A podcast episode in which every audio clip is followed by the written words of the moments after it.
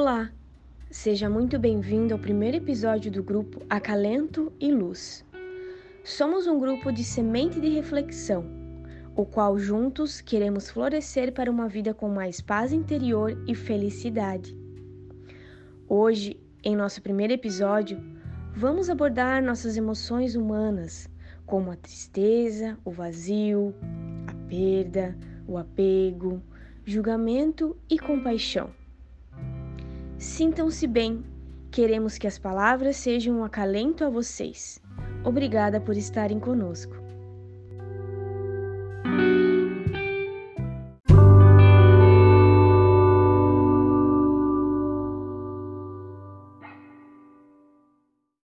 Boa noite a todos. Que hoje nosso estudo propicie a todos o máximo de respostas. As meninas se prepararam lindamente para passar para a gente os temas do estudo e que possamos extrair o melhor para o nosso eu e para as nossas vidas. Agora passo para Cíntia com a oração inicial. Boa noite a todos. Iniciamos nossa oração aquietando os nossos corações, fechando os nossos olhos e levando os nossos pensamentos a Deus. Deus, meu Pai amado, som do meu coração, ele está aberto para ti. Tu conheces minha natureza e todas as minhas fraquezas. Diante de ti, sou tão pequeno, mas me engrandeço na tua presença. Na fé que me conduz ao verdadeiro caminho, eu lhe peço, fique comigo. Cubra-me com a tua misericórdia, afague-me com teu abraço. O fardo é mais leve quando estou contigo a fé alimenta minha alma e me nutre de vida. Querido Pai, guia-me para o caminho certo, envolva-me de bênçãos e vitórias. Confio em Ti e esperarei, porque o melhor tempo é o tempo do Senhor. Que o Espírito Santo esteja comigo e todos os momentos da minha vida, envolvendo-me de proteção e luz Obrigada por me escutar, meu Pai. Amém. Então, é... eu espero que todas estejam bem. Como a Cleusa falou, que a gente possa extrair o máximo possível, que cada um sentir a, a sua necessidade ou que preencher da forma que preencheu o coração de vocês. Primeiro, eu gostaria sempre de esclarecer que somos apenas seres humanos, né? em busca da felicidade, do conhecimento e da paz interior. A nossa intenção é, nesse grupo, nesse estudo, é compartilhar estudos, reflexões e se autoconhecer todas juntas, juntos, tentando praticar o máximo possível e acreditando que alguma palavra pode servir para alguém sempre. De forma alguma, iremos abordar qualquer assunto no âmbito médico ou no âmbito específico. Não queremos tirar mérito de profissionais nenhum. Apenas compartilhar o lado mais espiritualista e como nos sentimos e ter palavras para agregar no dia a dia, no pensamento, no sentimento de cada um de nós, onde juntos crescemos. Ok? Então, é, sobre a tristeza, eu vou ser apenas uma facilitadora do assunto quando eu pesquisei, é, falei com pessoas, perguntei o que as pessoas, o que, o que é tristeza para você, né? Eu fiz a minha pesquisa de sempre porque eu gosto de sempre ampliar a minha visão e tentar olhar o olhar do outro é, referente ao assunto que vou abordar. Dessa forma, eu aprendo, vocês aprendem, nós aprendemos juntos como é o intuito do grupo. Então, a tristeza é um sentimento que pesa a nossa alma, seja ela da forma que for, da forma que cada um é, vai sentir, né? Digamos a tristeza profunda e a tristeza do dia a dia. O que, que eu quero dizer com isso? A tristeza profunda, ela é aquela tristeza que dói, dói e às vezes a gente nem sabe por quê. A tristeza do dia a dia são pequenas tristezas, eu organizei dessa forma. É, são né, o dia que não deu tão certo como a gente queria, é, o horário perdido, né, a oportunidade de falar do jeito que gostaria de ter falado. São pequenas tristezas do dia a dia que, se a gente não cuidar, pode ser que vire uma tristeza profunda, né? Para mim, e pelo que eu pude perceber, a tristeza é uma junção de muita coisa. E mesmo que cada um veja a tristeza de uma maneira diferente, realmente, para todas as pessoas que eu perguntei, para cada uma vinha uma resposta diferente de tristeza. Isso é muito legal, porque é muito particular, como cada ser humano é diferente que pensa. É, as suas, né, lá nas suas entranhas, ou, qual que é a visão isso é muito legal, esclarecedor, mas isso é muito amplo para se falar apenas no, texto ou apenas né, é, no nosso tempo aqui. Então, já que ela é uma junção de muita coisa, eu também já senti no passado muita tristeza, que inclusive foi um pouco difícil eu chegar na linha tênue, porque a tristeza, eu vi me resolver as coisas uma por uma, como eu vou explicar para você, e normais na tristeza. Isso tudo lógico, né? Uh, para um tipo de câncer, ele vai é silencioso, sabe? A tristeza é silenciosa, ela é acolhedora, ela é até quentinha por ver. Ela entra na nossa, nossa zona de conforto, que muitas vezes começa do nada e para nada, e um motivo muito bom que a NP está acontecendo muito grande né? Quando for mais visual também, a, a, tristeza pode vir de outras, né? É, eu me intitulo que eu nasci com alguma tristeza, porque aparentemente fui uma criança normal, fui um, né? Não, não tive é, grandes rompantes assim, e, e eu, eu, sentia muita tristeza uma época, até uma época da minha vida, até alguns anos atrás. Então, de algum lugar ela veio de algum lugar ela iniciou essa semente, esse não saber o que que é, com essa sensação de por que que eu tô aqui, com, com essa ideia de que, poxa, não me falta nada, mas me falta tudo. E agora, sabe? Então, às vezes, essa tristeza ela pode desencadear de várias formas, como eu já falei, e diferentes formas para cada, cada pessoa. Às vezes é o desgostar da vida, às vezes é a insatisfação do momento, muito também são mágoas não entendidas de processos passados que a gente teve com a família, ou com amigos, ou com ex-namorados, ou com o casamento que acabou, ou enfim. É, são saquinhos que a gente vai colocando num sacão grande onde ela vira uma tristeza profunda, né?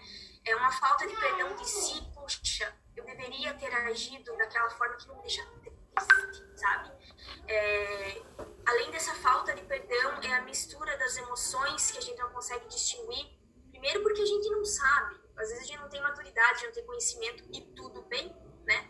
Porque eu acho que é, conforme a gente vai aprendendo, a gente vai crescendo de alguma forma e ninguém nasce sabendo tudo.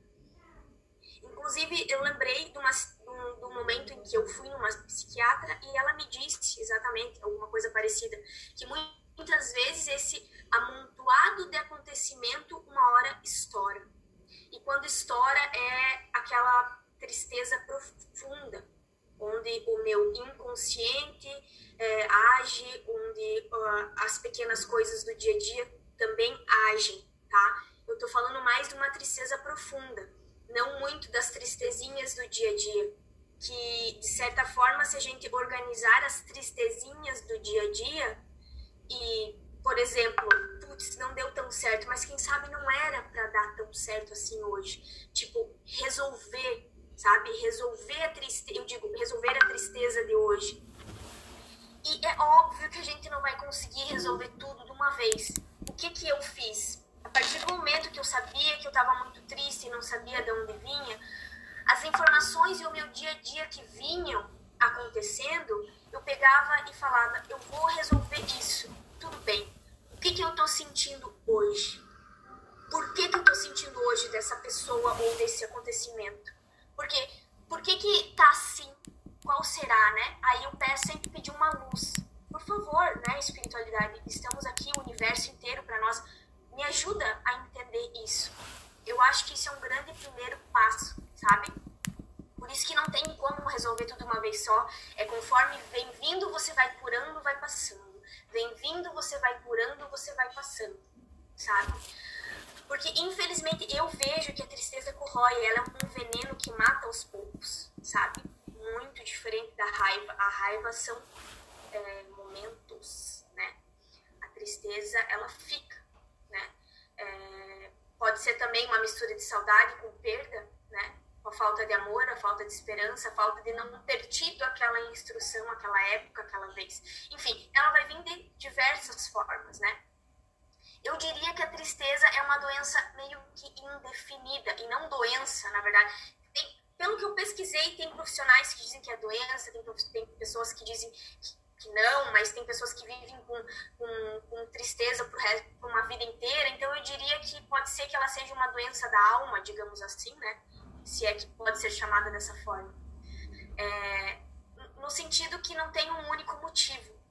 Então, por ela nos consumir, por a gente não identificar, e se a gente fizesse um processo um pouquinho diferente, se cada coisa ruim ou cada mágoazinha que acontecesse dentro da gente a gente resolvesse, seria mini tristezas já sendo tiradas do nosso caminho para lá na frente não estourar uma grande tristeza. Ou seja, não empurrar a sujeira para baixo do tapete, tentar se resolver ao máximo dentro do possível claro, para que isso não forme uma bola de neve e vire uma tristeza da alma, aquela dolorosa, entende? Que inclusive já é mais comprovado que causa doenças físicas, né? Que a gente às vezes não sabe de onde vem, mas enfim, espiritualmente que seja um meio dele, né? Algumas, algumas sensações que, que vão colaborando com a tristeza é não faz, isso não faz diferença para nada, deixe minha vida como tá. Isso eu perguntei para as pessoas, tá? Fui rejeitado, fui rejeitada, é, realmente a pessoa me distratou, não me quis no momento. Excesso de expectativa com as coisas com pessoas principalmente, não aliado com uma fé, às vezes daí você vê que nada dá muito certo. É, tem pessoas que me responderam que ficar velha, olhar as lembranças do passado dá uma tristeza profunda. A sensação de vazio, a desilusão, né? As pessoas que dizem hoje eu estou meia assim, mas já faz umas duas semanas que eu estou meia assim e não resolveu o porquê está meia assim. Então, mais uma bolinha para mini tristezinha virar uma gigantesca, gigantesca é, tristeza. Melancolia por longos e longos dias, desânimo. Começa a pensar que ninguém se importa com você. A solidão exagerada, e que eu não faço diferença nesse mundo, é uma tristeza profunda. É, quer, quer tocar, quer lá, quer falar, mas não consegue. Tem algum, não sei se é algum trauma alguma dificuldade de se expressar isso também gera tristeza e eu vejo pessoalmente isso na minha família. A falta de se expressar gera uma tristeza, sabe? Não poder mudar ou tirar algo dentro de si na hora que quer, do jeito que quer, quer fugir, porque não sabe resolver, entende? Isso lá na frente gera uma tristeza. Falta o excesso, às vezes até de, de apetite, se isolar demais. É, não sei como vai ser meu amanhã, isso me causa tristeza. Algumas pessoas me responderam isso sou insatisfeita com a minha vida de agora, isso gera uma energia de tristeza onde você não consegue sair, evoluir, encontrar uma saída para agora. E você fica na energia da tristeza, do desânimo e da falta de gratidão da tua história até hoje. Não vou dar, não vou dar valor para o que não dar valor para o que sente durante a vida que é a famosa que eu falei, sujeira embaixo do tapete. Vejamos, somos seres humanos, impossíveis de não sentir nada. Apenas podemos não expressar, tá? Faz parte durante a vida vários acontecimentos no qual não sabemos lidar. Normal. Ou achamos que sabemos ou deixamos para lá e assim vai. Então, é, o que eu quero dizer com isso, né? A tristeza ela é a soma de tudo que as meninas vão falar depois e mais um pouco, eu diria. A tristeza profunda é a soma de todas as tuas existências ou outras coisas mal resolvidas com você mesmo. Porque se a gente analisar bem, a gente não pode botar expectativa ou a culpa no outro, né? É, não, não faz muito sentido é, do, do uma visão de que eu sou responsável por tudo.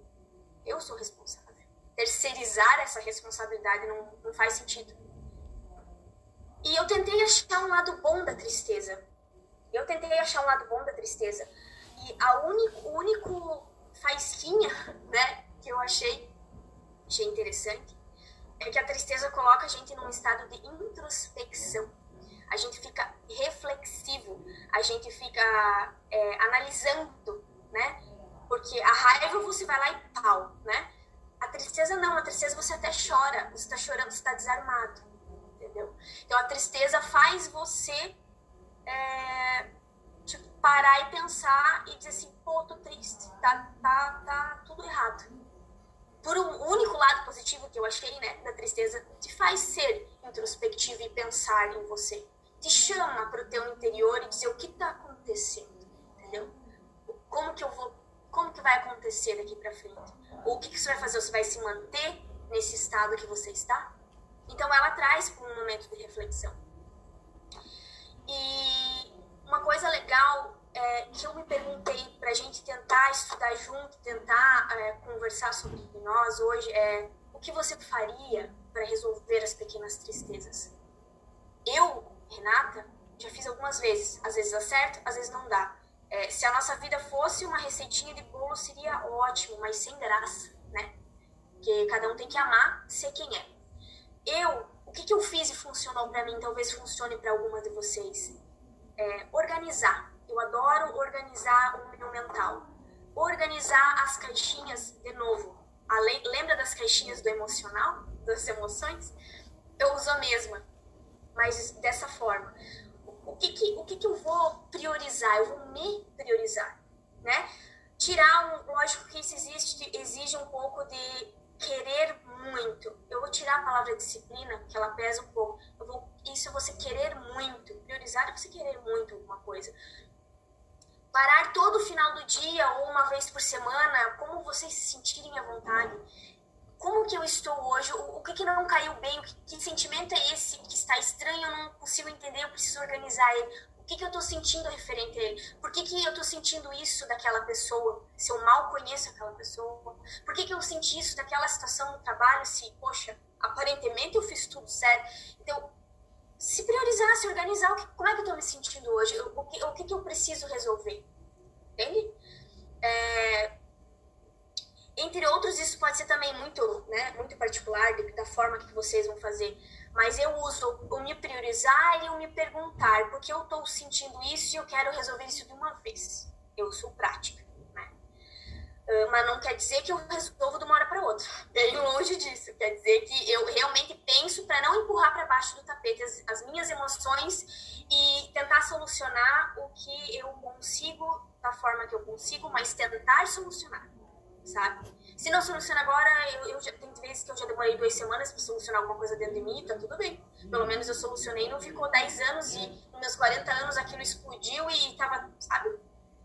E outra coisa que, que eu tento fazer é desapegar. É, o que não tem remédio, remediado está. É, eu fiz o que eu podia fazer? Fiz.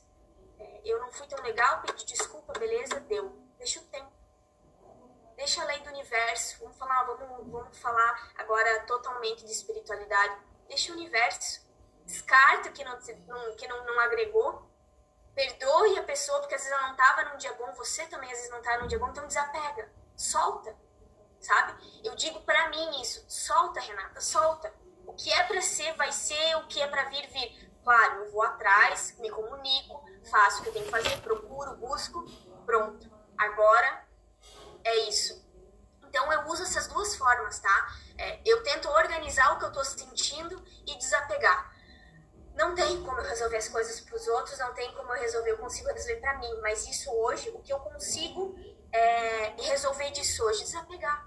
Assim, ó, não, não tenho a bola de cristal, eu não sou Deus, não, não consigo resolver clean, então aqui dentro de mim, me perdoa, eu vou desapegar, deu sabe? Eu uso o priorizar e o desapegar. Eu uso essas duas gavetas de organização dentro de mim para conseguir tentar viver mais leve. Principalmente da tristeza que, junto com a solidão, me acompanharam por anos e anos. E eu sei do que eu tô falando, da dor que eu tô falando, cada um vai saber, né? de cada um, porque ela é muito particular. Então, assim, o priorizar-se em dizer o que eu posso fazer com isso e o desapegar-se. Eu fiz o que eu podia, agora não, não tem mais que pesar isso. Foi, deu, eu libero, eu solto, sabe? Então, seria mais ou menos isso que eu teria para falar sobre a tristeza. Eu acho que eu, eu não sei se eu fui muito rápida, vocês têm alguma pergunta ou o que eu poderia agregar mais alguma coisa em alguma coisa, alguma dúvida? Eu não queria me estender muito também. Por favor, colabore. bastante, Rena, da parte que você ensinou a organizar. Isso é muito importante, né, para mim. É, e eu sei que vai me ajudar, não tem bastante coisa aqui. Mas a parte de organizar no final do dia os teus sentimentos, se aquilo que você sentiu é, tá certo, errado, foi puro, foi próprio. E fazer essa aceitação é muito importante. Eu gostei dessa parte. Tá? Não tem aqui. Isso, porque assim, ó, eu, eu como Renata sou prática e eu cansei da frasezinha bonita. Desapegue, deixa aí. Tá, mas como que eu faço isso? Eu quero a prática. Eu quero trazer isso pra minha vida. Eu busquei. Eu quero saber como que eu faço isso. Chega de frase, ler a frasezinha bonita. Então eu procurei e testei. Não, aquela, né? Testei em mim. mas realmente, eu fiz comigo, né? Eu fiz comigo e e, e soltei, e para mim muitas vezes funcionou. Claro que não 100%, às vezes dependendo do tamanho e o que a gente leva pra gente de problema, como a gente encara. Mas para mim essa organização funcionou muitas vezes. Então eu gosto muito de prática, assim, né? Então eu sempre procuro, tipo, tá, tá beleza, é bonito, o texto é maravilhoso, e agora? Sabe? Então foi isso que eu, que eu tentei passar. Que bom, Cintia, que bom.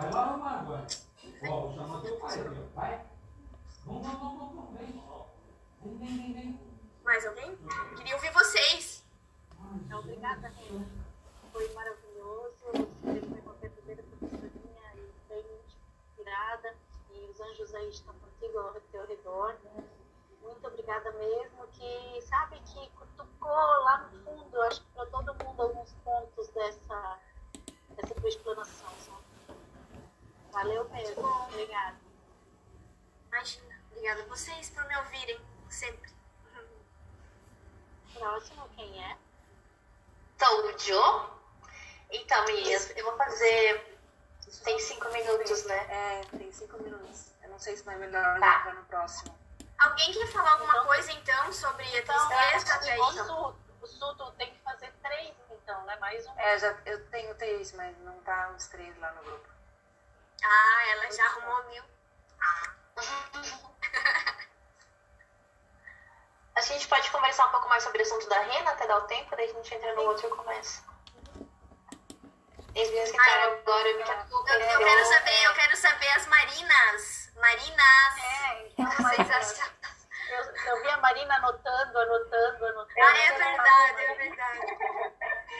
Eu acho anotando os, os insights da, da Renata, porque fazem muito sentido para mim também, assim, e é, eu fiquei pensando, quando tu falaste de ser uma, uma doença ou não ser, né? A tristeza ela é uma emoção básica, né? Assim como a alegria, é, assim como a raiva, né? Então todos nós temos tristeza, é impossível a gente fugir dela, né?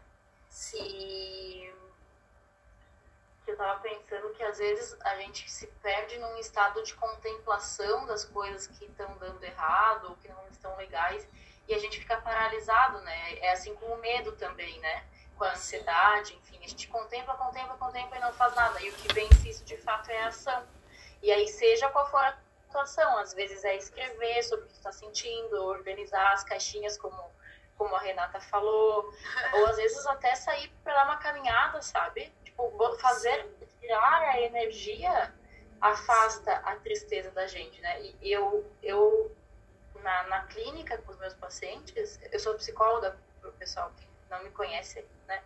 Eu falo que tu falou do lado bom da tristeza, né? A tristeza é um indicador de onde você não quer mais estar, né? Sim, legal. E aí te, te leva para uma ação. Algumas pessoas têm mais dificuldade, claro, de entender porque elas estão se sentindo daquele jeito e de fato elas precisam de uma ajuda, né? Uhum. Mas eu gosto de, de, encarar a tristeza nesse sentido, assim. Tipo, é um indicador de um lugar em que eu não quero mais estar, que eu preciso fazer alguma coisa para sair, né? E, e em contrapartida, a gente só conhece a alegria porque a gente conhece a tristeza, né? Isso, então, ah, sim, eu, eu, eu li isso em algum lugar também, exatamente. É, a gente precisa da tristeza para identificar sim. o que é a alegria também, né? Então são lições, eu acho. Tá certo, é isso mesmo. Isso mesmo. E é então, isso.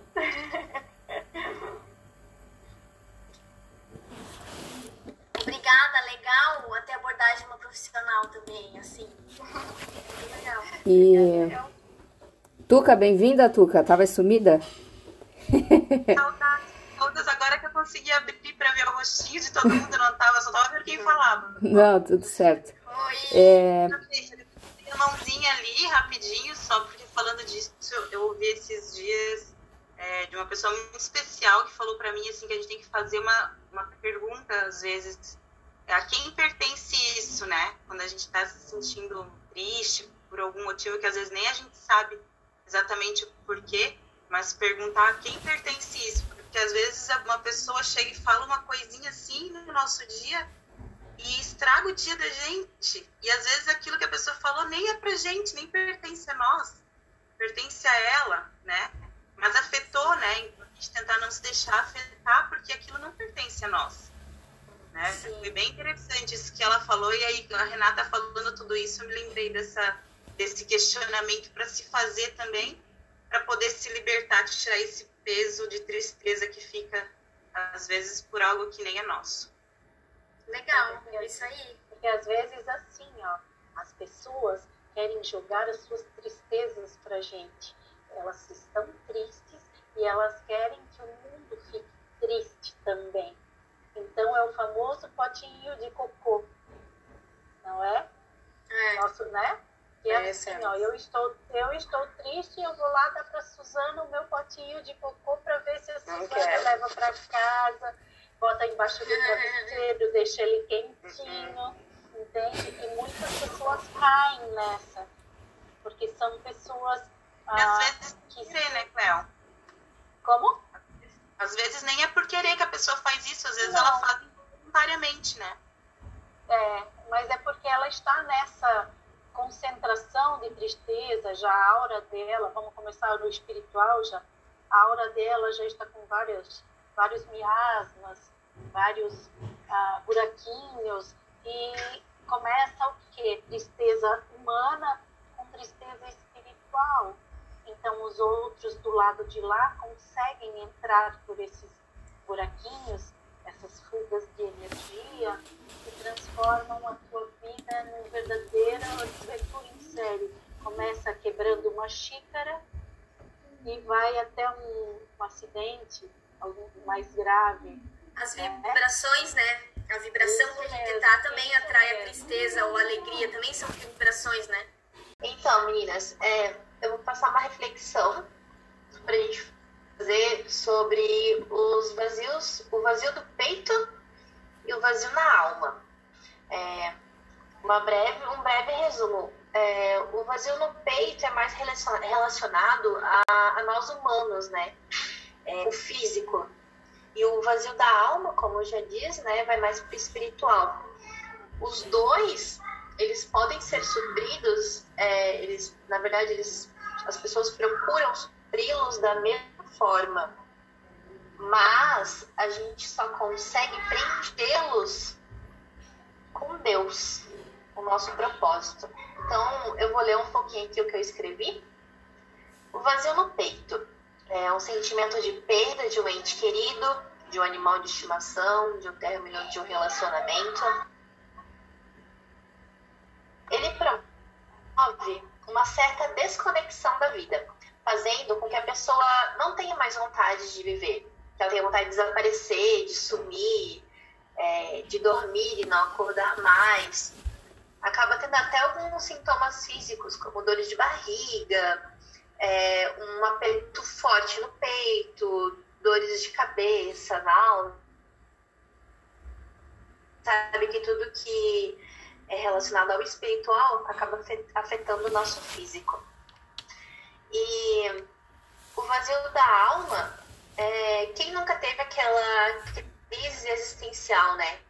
Que a gente não sabe o porquê que veio, o que, que nós estamos fazendo aqui, para onde nós vamos, né?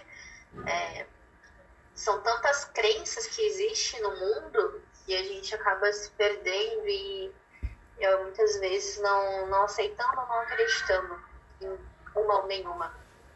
O sentimento de vazio da alma é semelhante a um oco. Por dentro, é como se tivesse arrancado tudo. Tem um peso insuportável cravado na alma. Quando sentimos isso, nós procuramos fazer algo que faça isso desaparecer. É, a gente tenta supri-los com compras, com roupas, bolsas, sapatos, joias.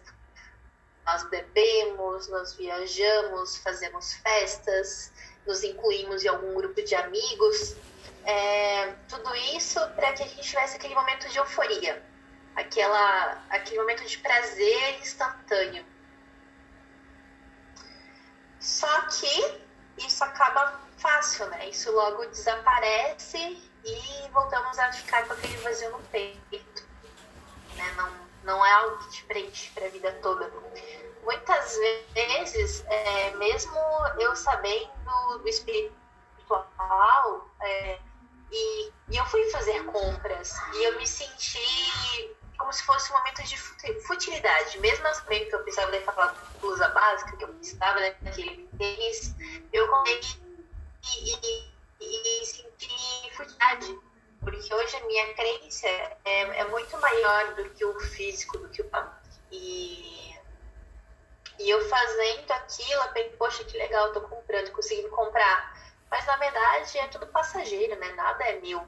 Tudo, tudo que eu tenho não vou levar para lugar nenhum, vou ficar aqui na Terra. É, quando sentimos isso, procuramos. Aqui já foi. Por mais que sejam sensações boas, nada externo pode preencher a sensação do vazio, a não ser nós mesmos. Esse vazio só existe porque estamos insatisfeitos com nós mesmos. Pare um pouco e preste atenção mais ao seu redor. Procure olhar para dentro de você. Procure deixar seu interior em paz. A sociedade nos impõe um modo de viver e, com isso, acabamos vivendo para o outro e esquecemos de nós mesmos. Ficamos preocupados com o que a sociedade vai pensar, os nossos pais, nossos amigos, como devemos nos vestir, e acabamos esquecendo daquilo que realmente é nós, que nós queremos fazer. E a conclusão. É, por que o sentimento de vazio causa tanto estrago nas pessoas? Porque assusta quem o possui. Isso ocorre porque não pode compreendê-lo. A pessoa é, sente necessidade de algo, mas ela não consegue definir o que. Ela fica procurando é, coisas para se preencher, mas nada do que é físico a preenche. Entenda, você precisa melhorar o relacionamento consigo mesma e dar mais significado para a sua vida, ter um propósito. Mas esse propósito, a gente diz que é o nosso propósito com Deus, né? O nosso propósito espiritual. Só que não adianta só falar de Deus. Não significa ter Deus dentro de si. A gente já falou muitas vezes aqui que nós temos que ter um relacionamento de intimidade com Deus, com o Pai. Nada supre a alma completamente quanto a presença do Espírito de Deus em nós. Então, Deus me preenche, só Deus me completa. Não há carreira, não há fama, não há dinheiro, não há pessoas ou qualquer outra coisa na face da terra que vai preencher o vazio da sua alma, que não seja o Espírito de Deus em nós. Nos sentimos por completo quando temos um propósito em nossa vida. E agora eu queria é, falar do meu um pouquinho, meu propósito, desde que eu descobri os estudos com as meninas eu acho que já vai fazer um ano e pouco, quase dois, passou rápido. Mas eu tinha muita crise existencial eu me preocupava muito. É, o que, que eu tenho que fazer aqui na Terra? Eu queria sempre ajudar, queria fazer mais, eu, eu não, não me vinha a ideia, não conseguia entender a ideia de que trabalhar, ter filhos, ter uma carreira, ficar bem para o mundo e só aquilo. Eu sabia que tinha alguma coisa maior por trás. E foi quando eu achei as meninas que, que tudo fez sentido. Né? Então, ter esse relacionamento íntimo com Deus me fez ser meu propósito. E eu queria perguntar para vocês hoje, é, qual que é o propósito de vocês? É ajudar o próximo? É espalhar a palavra de Deus? A gente falou outro dia que nós temos que ser mais como Jesus foi na Terra. Será que esse é o nosso propósito? Eu queria perguntar é, para vocês, se vocês quisessem, quisessem falar, se vocês hoje.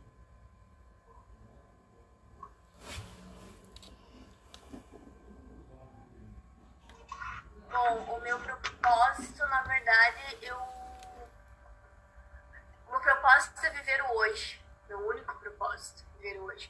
Claro que eu tenho alguns objetivos futuros, mas o meu propósito é viver bem o hoje, é fazer bem o básico da minha espiritualidade, que é estar conectada comigo mesmo, com o meu anjo da guarda, com o que eu acredito, é ser melhor a cada dia para mim, por mim, nas minhas atitudes referente à palavra de Jesus Cristo, digamos assim, porque eu, eu considero como um exemplo. Mas, resumidamente, depois de tudo que a gente está vivendo, de tudo que a gente está aprendendo, o meu grande propósito é viver bem hoje. Eu, particularmente. A gente sempre fala que a gente morre só uma vez, mas a gente vive todos os dias, né? Cada dia que a gente deita a cabeça no travesseiro é uma vitória, mais um dia de agradecimento. Legal, Renan, obrigada. Eu, eu acho que isso que a gente está fazendo hoje já é um, um propósito, um propósito conjunto, diria até, né? Porque, veja bem, é sempre nós estamos reunidas e a gente está sempre estudando e passando aquilo que a gente aprende, trocando experiências e ajudando uma a outra. Uh, acho que isso é um propósito que nós temos. Eu faço parte desse propósito, a Cléo, a Terezinha, a Tuca, a Renata, Cíntia, a Suzana, todo mundo que está aqui, né? E eu acho que a, a ideia é nós crescermos juntas, evoluirmos e poder ajudar quem vier, quem procurar, quem tiver afim e a gente tocar isso para frente. Acho que isso é um grande propósito nosso, né? É uma grande missão. Eu queria falar um Legal. Ah, gostei bastante, é assim. E é muito prazeroso, né? Com certeza. Fala, sobre. Então, é, eu acredito também, é, partindo do que a Renata falou, que para mim hoje o meu propósito também é viver melhor hoje, melhor da melhor forma que eu consiga viver. Não, não mais no passado e nem lá no futuro, que vai ser o futuro, sabe? E a, Cíntia, a, Renata falou, e a Cíntia também no tema dela, é, eu já eu, eu me identifiquei com as duas, porque eu já enfiei muito a sujeira para baixo do tapete, todos os saquinhos, eu pegava todos e guardava dentro de um grande saco. Eu e as minhas metáforas. E, e o que aconteceu? Eu criei um grande vazio de alma para mim. Então, é, é aquilo, né? A gente tem que, aquilo que a Renata falou no final, olhar isso diariamente para que isso não cresça. Porque quando cresce e tu cai em cima dessa sujeira que tá ali, tu tropeça nessa sujeira no tapete, é muito mais difícil, é muito mais trabalhoso. Então eu acho assim que é isso assim, sabe? Olhar, não deixar isso acumular. Eu acho que a cada dia, todo dia, é, sabe? Não deixar essas emoções negativas crescerem dentro da gente, sabe? Eu sei porque eu, eu falo por mim, pelo que eu vivi, por experiência que eu posso dizer assim. E eu tinha um vazio grande na alma e eu tentava, como subterfúgio, compra. Né? E, e é bem sofrido tu sair desse lugar. As meninas né, sabem que me ajudaram muito, que foi um processo, está sendo ainda, subir um degrau mas estamos aí. Linda, obrigada, Sam. Um passo de cada vez, um passo bem dado. Mais alguém quer falar?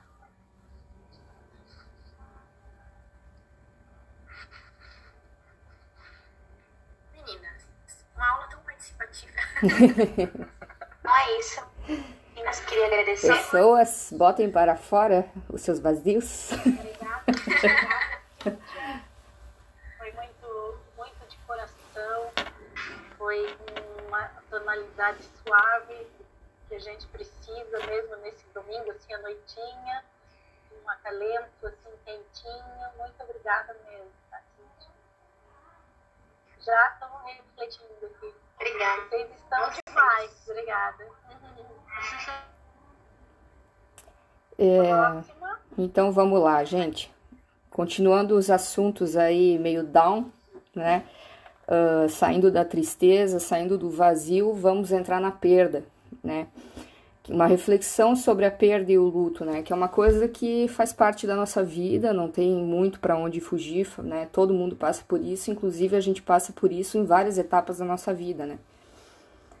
Então, somente aquilo que morre, aquilo que chega a um fim, tem a possibilidade de se renovar. Perder alguém ou algo que é importante é sempre difícil, né? Uh, mesmo quando sabemos que faz parte da vida. É muito difícil lidar com a perda de um namoro, com a perda de, uma, de um trabalho, com a perda de um ente querido, né? Uh, ainda mais assim quando é uma coisa que você não espera, né? Então, a procura por uma luz no fim do túnel, a, a, a Marina, até que é, que é minha prima ali, que é psicóloga, sabe muito bem disso, que, que muita gente procura ajuda para conseguir resolver esse problema desse, desse vazio relacionado à perda, né?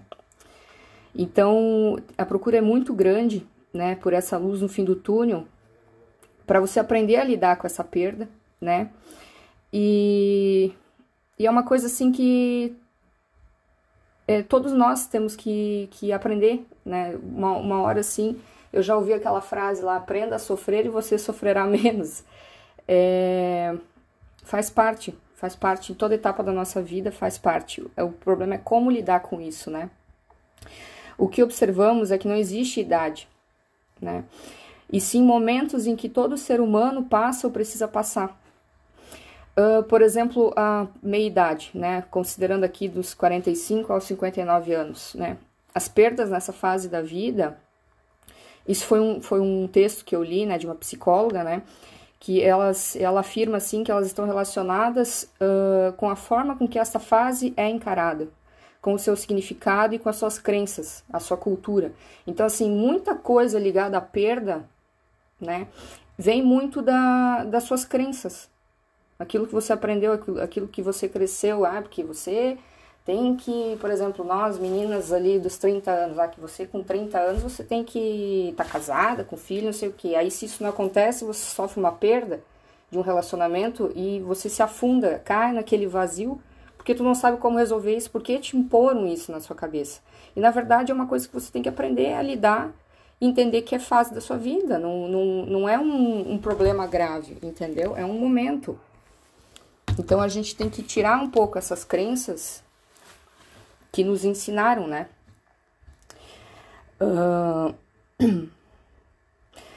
Então, assim, o processo de luto, ele varia de pessoa para pessoa, né? E como tudo isso, que eu vejo, assim, que nós podemos afirmar que a idade, o envelhecer, tem aspectos positivos e aspectos negativos para todos nós, né? Até algumas gerações atrás, ser mais velho era sinônimo de experiência, de sabedoria, estabilidade, e hoje em dia a gente sabe que não. Né? E quando olhamos para as diferenças entre as gerações, é notório que as gerações atuais se sentem mais vulneráveis, né? Em termos de estabilidade profissional, a gente sofre, eu sofro muito por, pela minha estabilidade profissional, porque me impuseram isso, que eu tenho que ser isso, que eu tenho que ser aquilo, e na verdade é tudo no seu tempo, né? Quantas pessoas fazem sucesso depois dos 40 anos? Né? Então, é, são essas coisas que, que perturbam a nossa mente, porque a gente fica naquela constância, ai meu Deus, ai não sei o que, como é que vai ser minha vida, tá tudo errado, E tu fica naquele limbo, você se perde nesse sentimento que na verdade é uma coisa que você tem que viver e tem que aceitar, né? Então, hoje em dia não podemos dizer, como nossos pais e avós, que existe um emprego para a vida toda, que existe um casamento para a vida toda, né? E, e que tem essas, é, é, que seja essa instabilidade financeira, essa chamada crise, quer seja porque as pessoas correm em busca do que as faz feliz. E isso implica decisões como mudar de emprego, de companheiro. Então a gente tem que ir atrás dessas buscas que nos fazem feliz, né? Não tem, nós não temos mais que ficar uh, numa coisa que nos faz mal, num emprego que nos faz mal, num relacionamento que nos faz mal, a gente tem que ir em busca da, da nossa felicidade. Então, assim, ó, sobre essas possibilidades e incertezas, né? Se essa nova forma de estar na chamada meia-idade abre muitas possibilidades, também cria muitas incertezas. Quando se perde algo ou alguém, que é o projeto da sua vida, é, que foi imposto para você, a sensação é como se tirasse o tapete, a sua segurança, né? E que era o teu ponto de referência, né? E isso é muito difícil. Mas e agora? Como lidar com isso?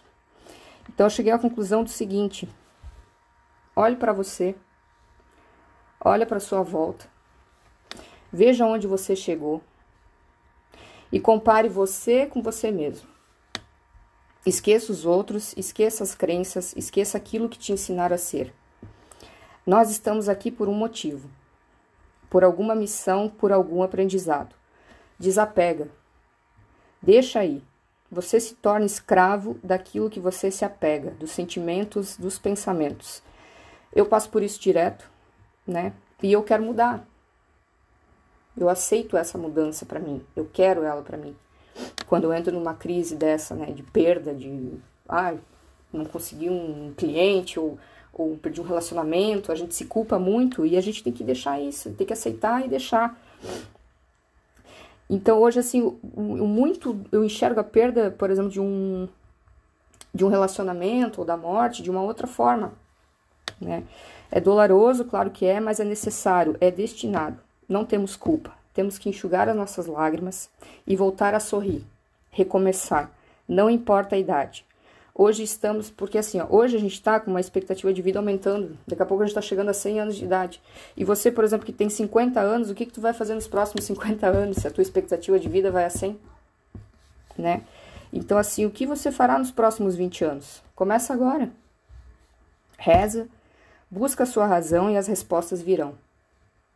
Não tenho medo da mudança, não tenho medo da perda, ela faz parte e pois muito aprendemos na dor, como a própria Renata já falou. Então, assim, mantenha os seus objetivos. Escreve a listinha lá de qual que é o seu, o seu objetivo e vai até alcançar. Resumindo, cinco pontos para superar a perda. Número um, aceite os seus sentimentos, chore, sinta e deixe fluir a dor. Não negue a dor. Número 2. Busque dialogar com boas influências. Desabafe, coloque para fora, troque experiências, que é o que a gente está fazendo hoje, né? E porque guardar pode causar muita angústia. Terceiro, pratique atividades prazerosas. É fundamental que você se distraia. Quarto, coloque a razão na emoção. Depois que você aceitou a sua dor, o seu luto, né? A sua perda, uh, é, e vivenciou isso, né? Desenvolva um pensamento racional, evitando idealizar que o que foi perdido é, tudo tem um lado saudável, né? E não saudável. Aceite que isso é parte do seu destino. Busque o autoconhecimento. Perceber o sentimento traz aprendizado. Reavalie seus valores e cuide do que é realmente essencial. E assim você consegue superar ou tentar superar a perda, né? A dor da perda. É isso aí. Alguém gostaria de comentar alguma coisa sobre a perda? Todos nós já perdemos algo? Seja um ente, seja um relacionamento, seja um emprego, né? Acho que a perda faz parte da vida de todo mundo, inclusive em todas as fases da vida, né? É, só, nunca, só cuidar para nunca você se perder de você mesmo. Essa é a pior perda que existe. Como a Cíntia falou, isso é como a Renata falou, a, é um assunto dentro do outro. Né? É o perder, é o, a tristeza, é o vazio. Né? E cuidar para nunca a nós nos perdermos, já que temos missão, como dizem os do além, a gente tem que sempre se precaver dessa tristeza, desse vazio, dessas perdas e sempre se agarrar a cruz do céu, né? Porque a gente vai perder tudo nessa vida, sempre. Ou perde um pedaço, perde um pedaço do cabelo, que quando corta, ou perde um ente querido, ou quebra a unha, que é uma futilidade, mas tem gente que é importante, né? Ou, que, ou perde seu pet, né? A gente vai das variáveis, da menor. Bate na madeira. Mas é uma... Não, mas é o quê? É, nós vamos perder tudo. Sim. E temos que estar agarradas com os do céu sempre para tentar, nessa hora que acontecer alguma perda, a gente estar previda, previda para não se perder da gente mesmo. Porque essa tristeza que a Renata falou ocasiona o vazio que a Cíntia falou que vai para a perda. É um, um sucessivamente com o outro. Né?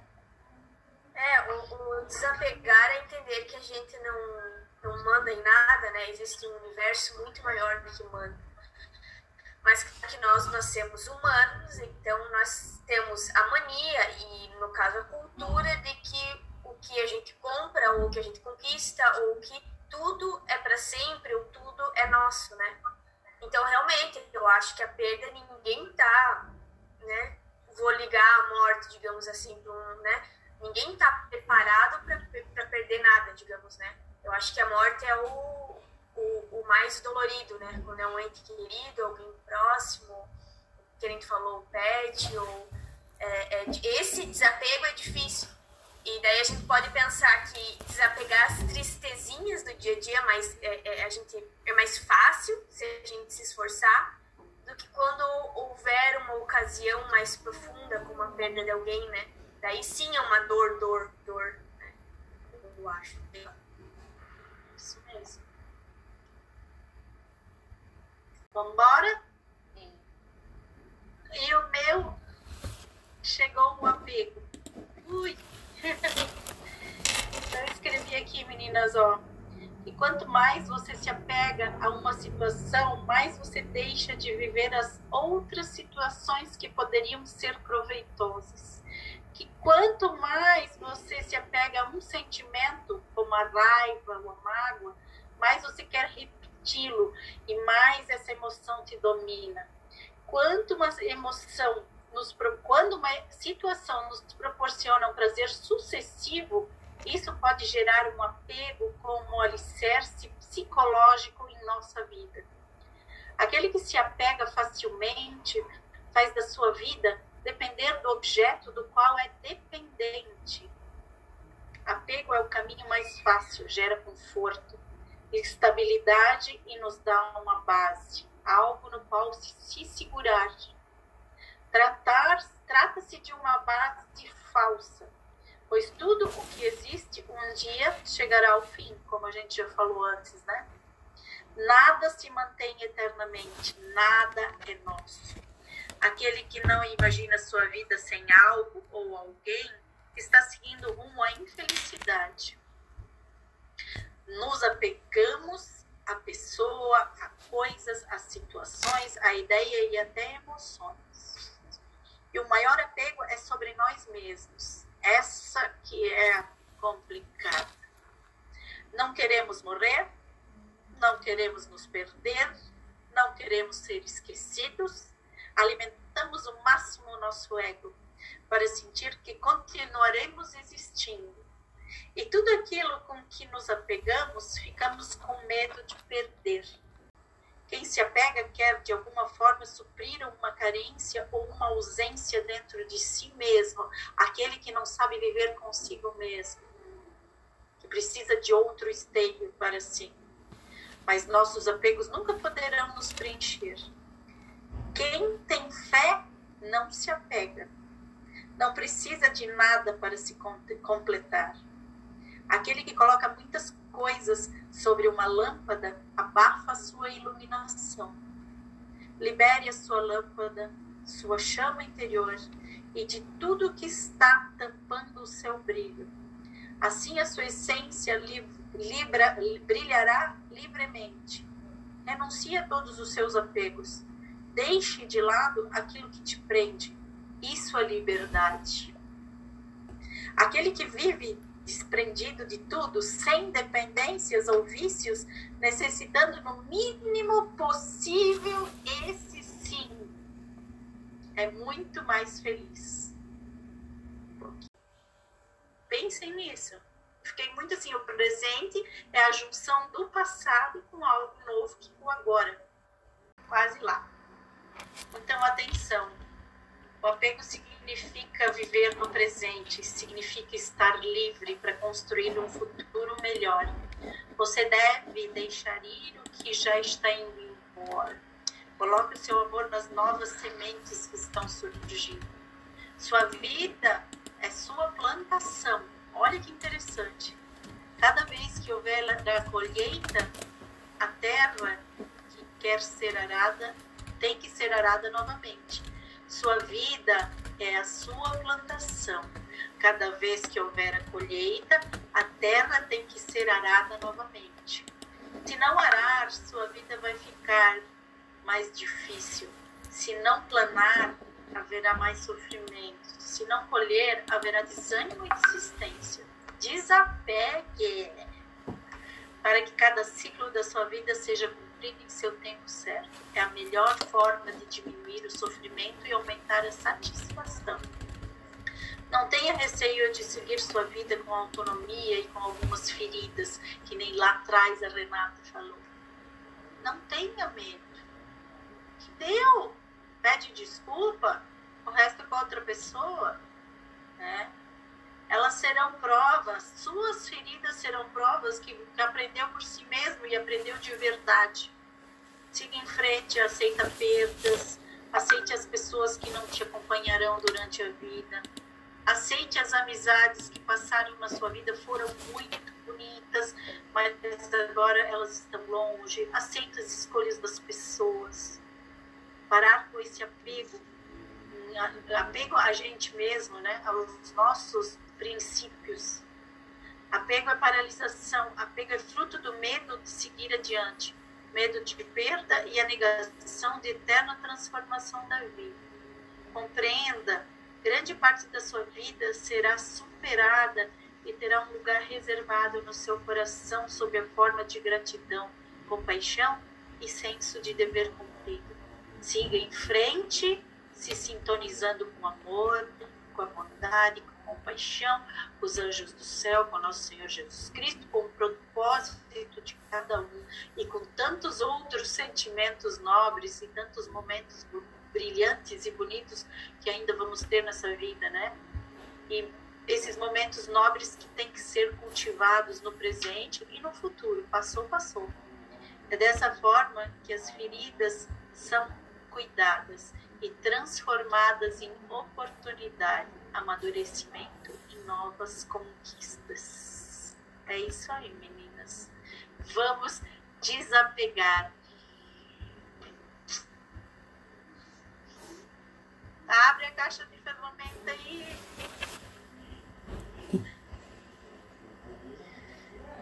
Podem falar, porque agora tem tempo. Começou a me vir um quente Apego, assim. Cléo, é um processo muitas vezes doloroso, né? É, quando tu falou ali, eu voltei na parte das amizades, por exemplo. Eu tinha muitas amizades de escola que eu gostaria de ter amizade até hoje, mas é, no meio do caminho eu vi que aquilo não era saudável para mim, não era uma coisa que me agregava. É doloroso porque sim, eu gostaria de estar com elas ainda, gostaria de ter o convívio, mas eu sei hoje na minha rotina aquilo não me cabe mais, não, não me agrega. É um processo de aceitação, né? Uma perda é, no começo dolorosa, mas depois tu aceita. Tu joga pro universo que aquilo não te pertence mais, né? Deseja tudo de bom, mas que o teu, teu caminho é outro. É um ciclo, né? Eu acho que tudo é um ciclo na nossa vida. Pensamos assim, ó, Sim. que é como trocar de carro, trocar de roupa. Isso é um desapego. Então façamos da nossa vida um trocar, trocar para trazer algo novo, algo positivo. Daí faz assim, ó, a gente faz release da toda a nossa vida. Putz, eu acho que eu estou no emprego errado, no trabalho. Eu não me satisfaço, isso já não me dá mais prazer, não me dá mais vontade. Eu vou o quê? Desapegar disso, porque eu sou polivalente, eu tenho dois braços e duas pernas para começar tudo de novo naquilo que eu vou ser feliz. Tanto com trabalho profissional e tanto com pessoas. Se eu estou com essa pessoa 30, 40 anos, 10, sei lá, e essa pessoa não me agrega mais tanto fisicamente, energeticamente, não tem mais um trocar, tá um, um sentimento tóxico, desapega. Ninguém nasceu colado com ninguém. Que venham outras pessoas que agreguem, tanto particular, né? Sentimental, como amizades. Porque a nossa vida é um eterno ir e vir. É um apega e desapega. E tem tantas meninas aí, ó, que estão querendo desapegar tantas coisas para começar um, uma coisa diferente. Uma coisa que vai te propor aquela felicidade que estava lá te faltando lá naquele lá atrás. Porque vai te preencher o vazio, porque vai te tirar aquela tristeza. E eu apoio totalmente. Querem virar de cabeça para baixo? Virem. Querem andar pelada? Andem. O negócio é viver feliz. Não quer, Marina? Não. Ainda não. Ainda não, gostei. Vivam felizes. O desapego está relacionado com a sua responsabilidade da sua própria vida. Portanto, é uma forma de ter carinho você, por você mesmo. A evolução espiritual, que chegamos lá, a evolução espiritual obriga a pessoa a aprender. Aprender obriga a pessoa a mudar, quando a pessoa tem apego, ela bloqueia as mudanças e o sofrimento parece mais forte. E ela começa a se vitimizar e ela começa a sair dos planos espirituais só abocanhando os planos materiais. A evolução tem sua própria lógica. Quem tenta bloquear, bloqueá-la é punido com mais sofrimento. Portanto, evoluir aprender amadurecer e desenvolver sabedoria são formas de ter carinho e cuidado por si mesmo. Todos esses benefícios ficam mais distantes se há o apego boicotando a transformação barra evolução. Quando alguém evolui, o grande beneficiário é a própria pessoa.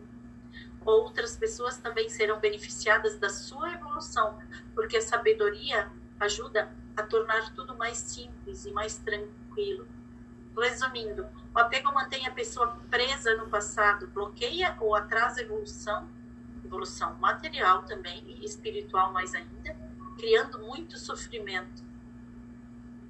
Então, tem um exemplo aqui de um senhor que ele envelheceu sem fazer exercícios e sem se fortalecer os músculos do seu corpo. E aos 70 anos estava com dificuldade de andar, que aumentava o seu risco de queda de é uma situação de vida, né? Mas a sua cabeça estava no passado, quando tinha força suficiente para andar sem riscos. Ele dizia: Andei até hoje sem bengala, ah, vou continuar andando sem apoio, preso ao passado. Manteve, manteve a ausência do fortalecimento da perna e não aceitou a bengala. Ele não se preparou para os desafios do presente. Um dia ele caiu e quebrou a perna, passou meses na cama sentindo dores. Então a história do Mário, vamos botar o nome dele, seria diferente se o desapego dominasse a sua mente. O que significa desapego nessa situação? Primeiro, aceitar que a perna estava mais fraca, porque nós nunca aceitamos que a nossa perna, perna, esteja fraca. Né? Pernas. Não perna, pernas. Terceiro, decidir o que fazer para fortalecer a perna, as pernas. Com o desapego, a pessoa faz o que a realidade mostra que é necessário e não o que ela quer. Preste atenção. O apego tornou-se um processo de auto-boicote que gerou uma vida pior para o nosso Mário. Não é só pelo físico que piorou. Ele não desenvolveu qualidades porque não enfrentou positivamente os desafios da vida. Ao contrário, ele reforçou comportamentos negativos que geraram mais sofrimentos. Apego é uma forma mais sutil de auto-boicote. Apego, ai, isso é meu, isso não pode acabar, aquele perfume, aquele batom, sabe? Aquilo nunca pode acabar. É um auto-boicote muito comum é o boicotar, é o apego boicotar na evolução profissional da pessoa espiritual. Ela fica estagnada com o tempo, a força interior e a satisfação vão ficando menor. Desta forma, nada muda. A vida vai continuando a mesma coisa naqueles apegos. Preste atenção: evoluir, aprender, amadurecer, conquistar fazem que haja transformação na vida Portanto, sempre haverá alguma perda. Perder gera dor. Como lidar com ela? A dor da desilusão é a dor da verdade revelada. Você é obrigado a enxergar a verdade e isto te dói bastante. A dor da perda de um parente, como a gente já falou, né? A dor é uma autonomia, seguir sem eles, mas seguir em equilíbrio e com justiça dor da perda de um namorado, para vocês meninas aí, ah, também é a dor da autonomia.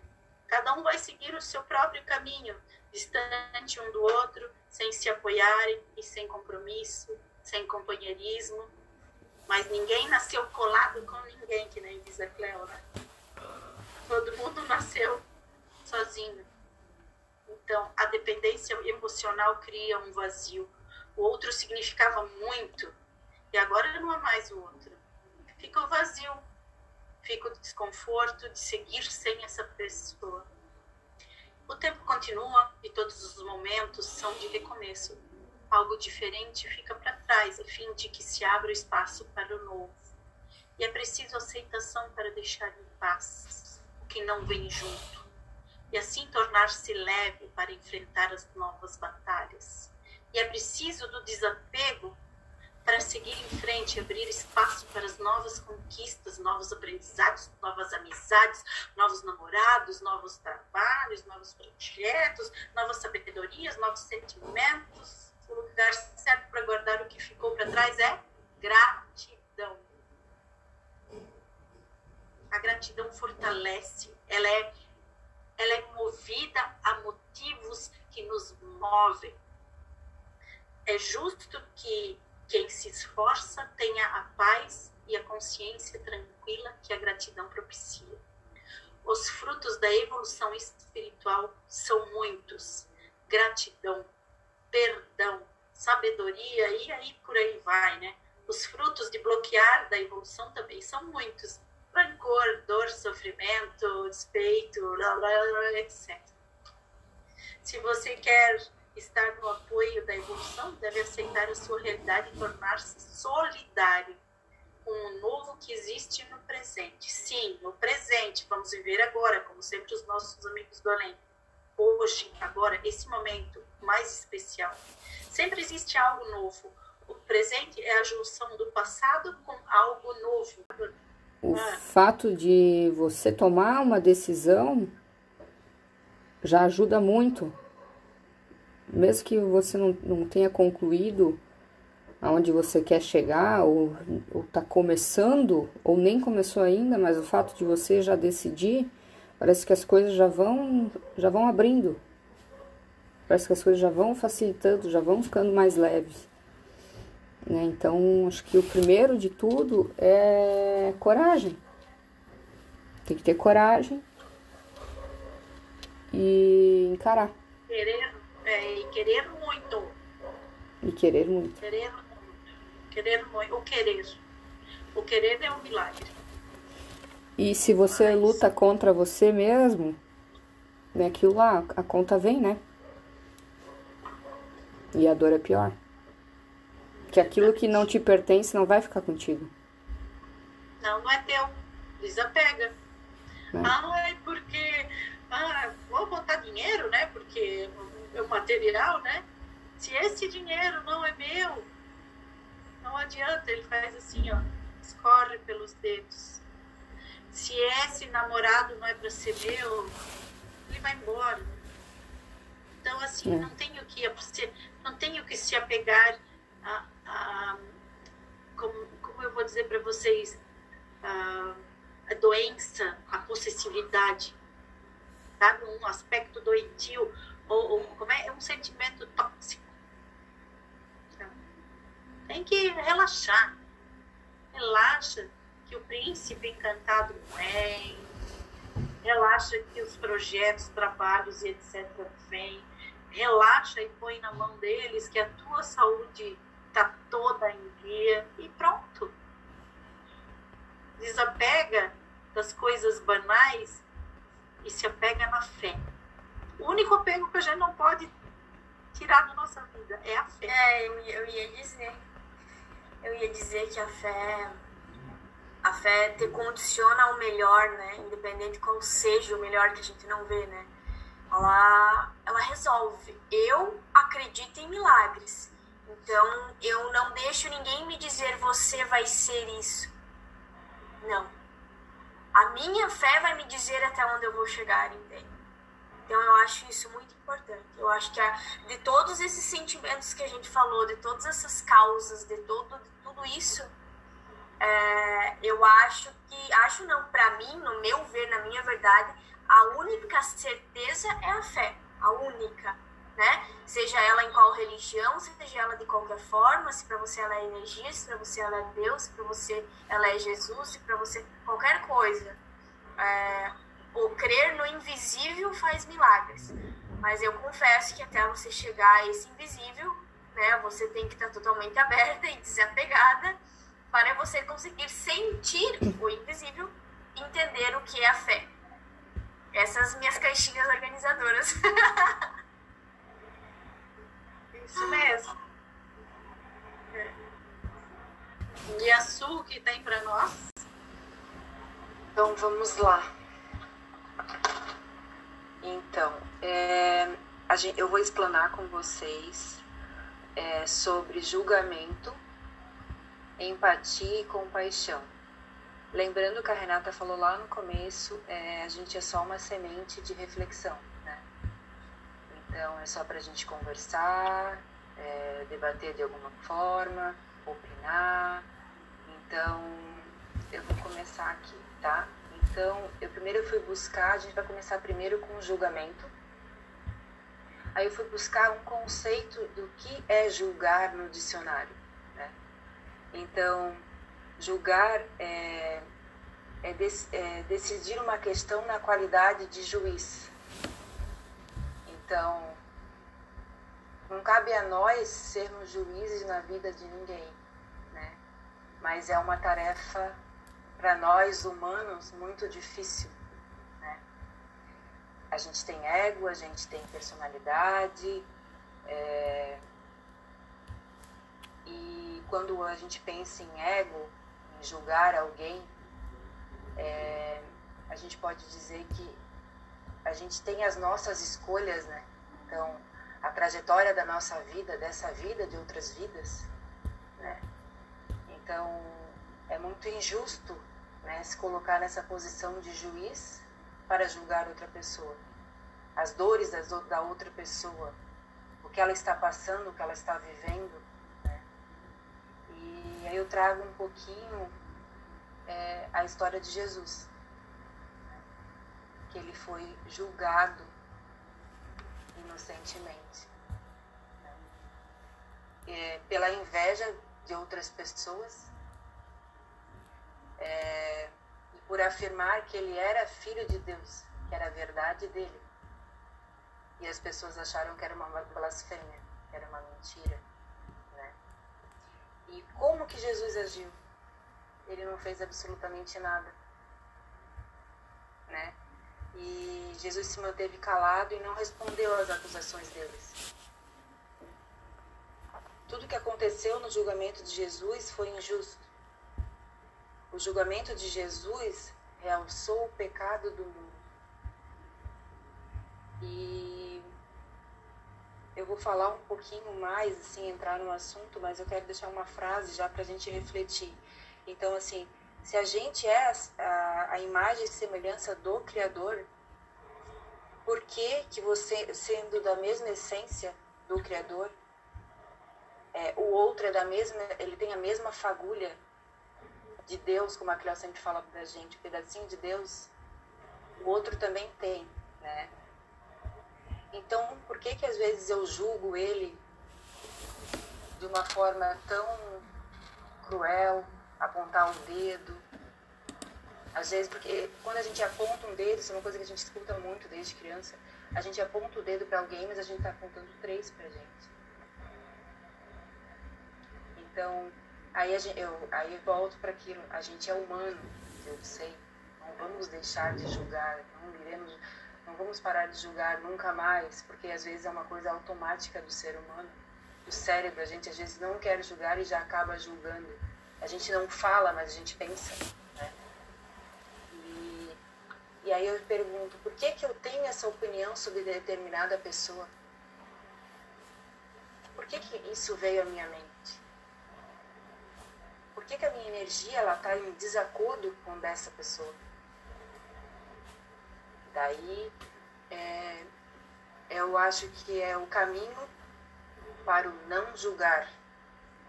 É a gente acolher, a gente silenciar, é a gente de alguma forma aprender alguma coisa com aquilo e, deixar fluir, largar. Sabe? Então, eu pensei um pouquinho, como a Renata sempre traz pra gente a prática, eu tentei também pensar em alguma coisa prática para falar. Então, assim, porque é muito fácil falar, ai, não julgar, né? É muito difícil não julgar. Né? Então, assim, eu acho que a, a prática e a forma que a gente conseguir não julgar ou julgar menos é identificar a diferença de pensar emitir opinião e julgar com um sentimento negativo. Então, assim, é, nosso pensar exige que façamos algum tipo de julgamento sobre as coisas e pessoas. Então, a gente precisa identificar que eu estou pensando dessa forma de alguém, estou emitindo essa opinião, ou eu estou julgando, eu estou apontando um dedo sobre a vida dessa pessoa que essa vida é só dela, são as escolhas dela. É... Acho que é isso, assim, basicamente. Então, julgamos com a base de nós mesmos, nossa personalidade, de acordo com a nossa consciência. Então, é um lugar muito é, injusto, né? A gente se colocar nesse lugar para sendo juiz na vida de outra pessoa. É, sabendo disso, devemos praticar o não julgamento em nossas vidas, a aceitação, o acolhimento de tudo que nos acontece com amor, empatia e compaixão. Dando continuidade aos assuntos, é, eu vou abordar agora com vocês os temas empatia e compaixão.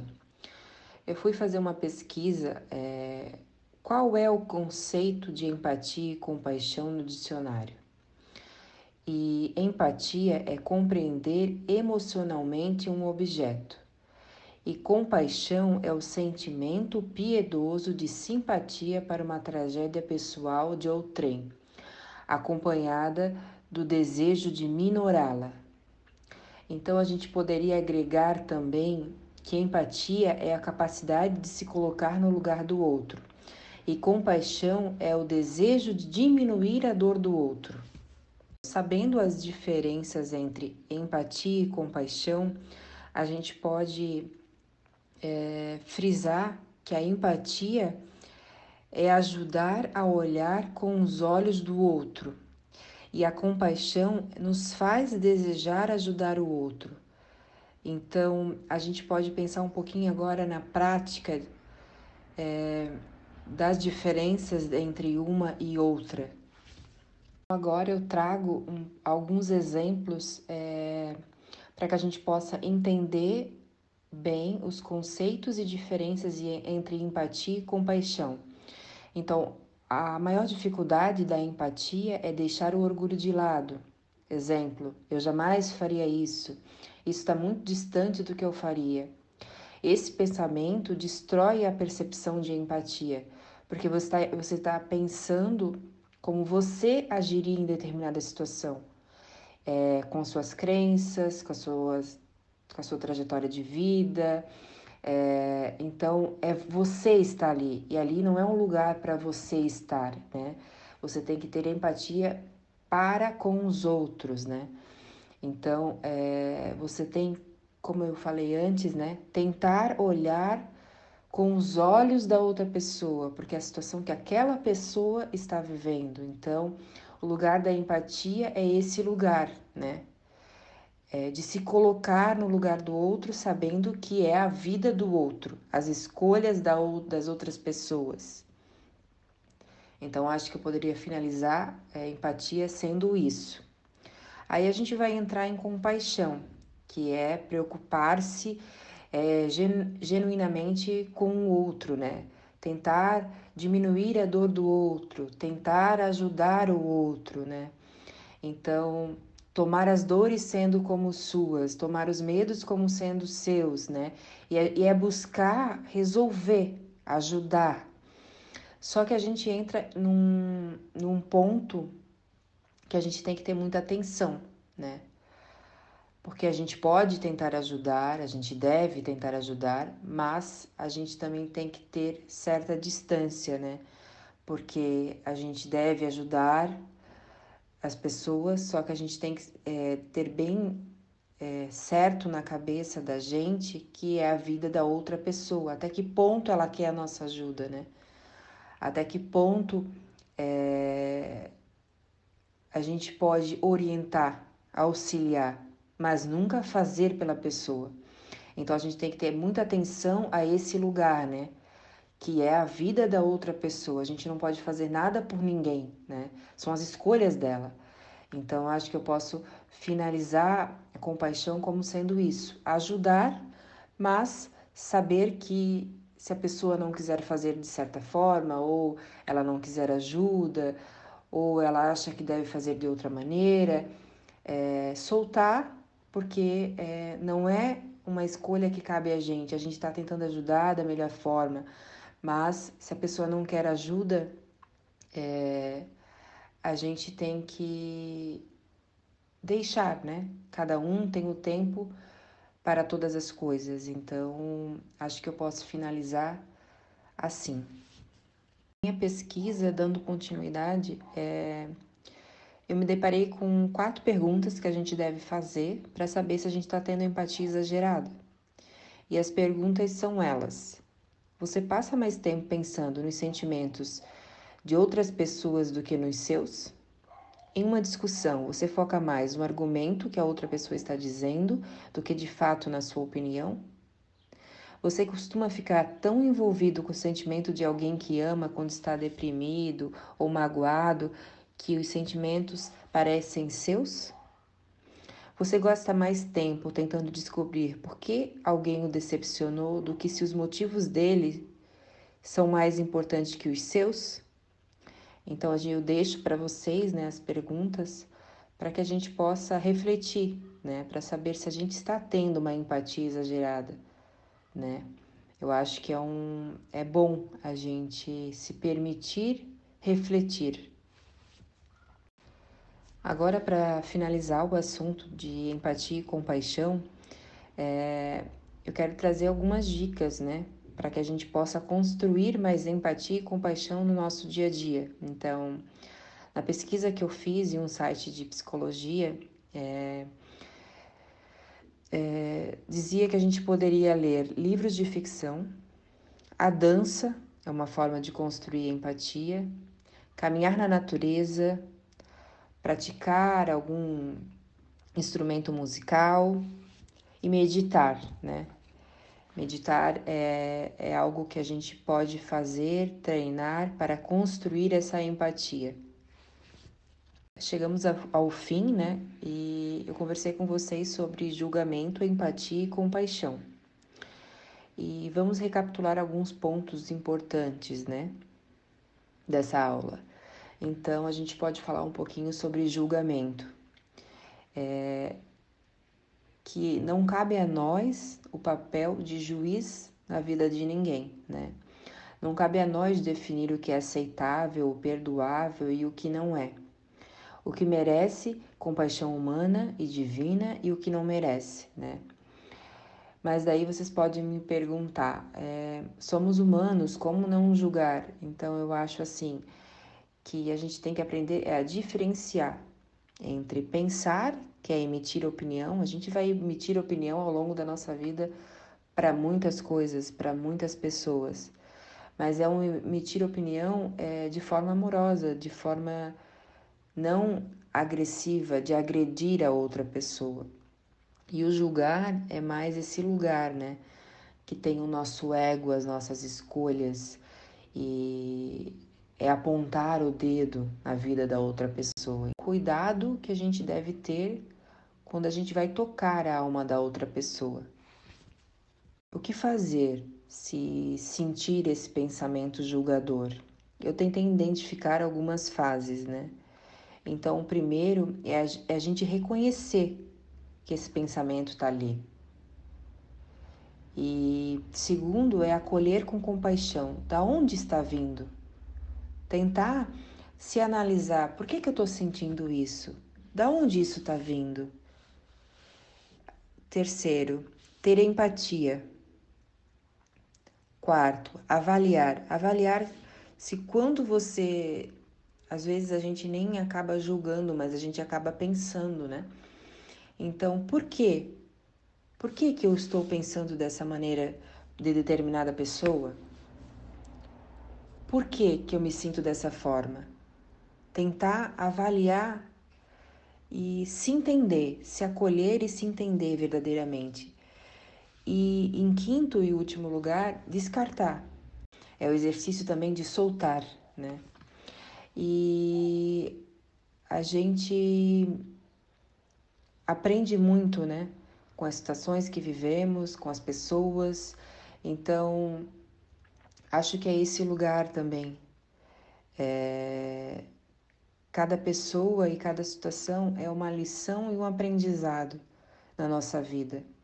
Aceitar não só as coisas boas que nos acontecem, mas as coisas não tão boas, né? E aprender de alguma forma. O que que, o que, que isso veio me ensinar? O que que essa pessoa está sendo para mim? Ela está fazendo eu refletir de alguma de uma maneira diferente? Por que que isso me incomoda, né? Então são algumas perguntas que a gente pode se fazer. Chegamos então é, à empatia e compaixão, também recapitulando alguns pontos importantes.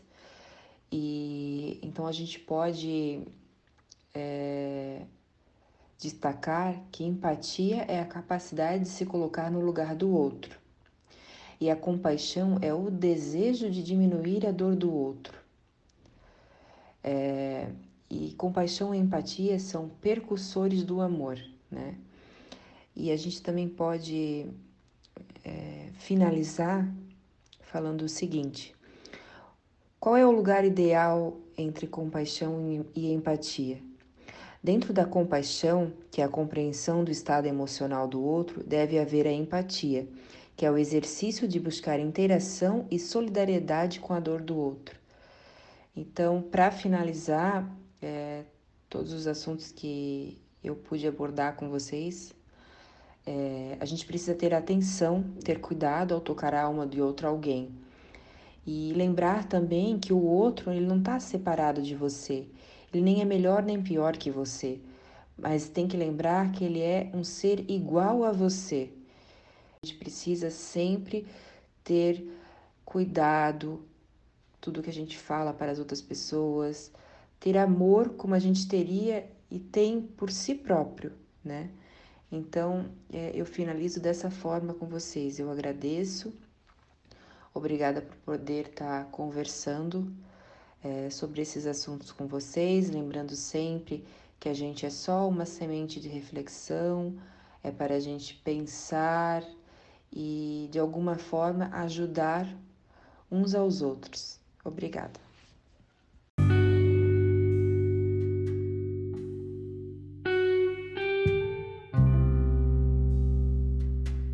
E o nosso primeiro episódio chegou ao fim. Espero que tenha gostado. Volte sempre que quiser. Se quiser continuar nos acompanhando nas redes sociais, nos siga também no Instagram, no arroba e luz.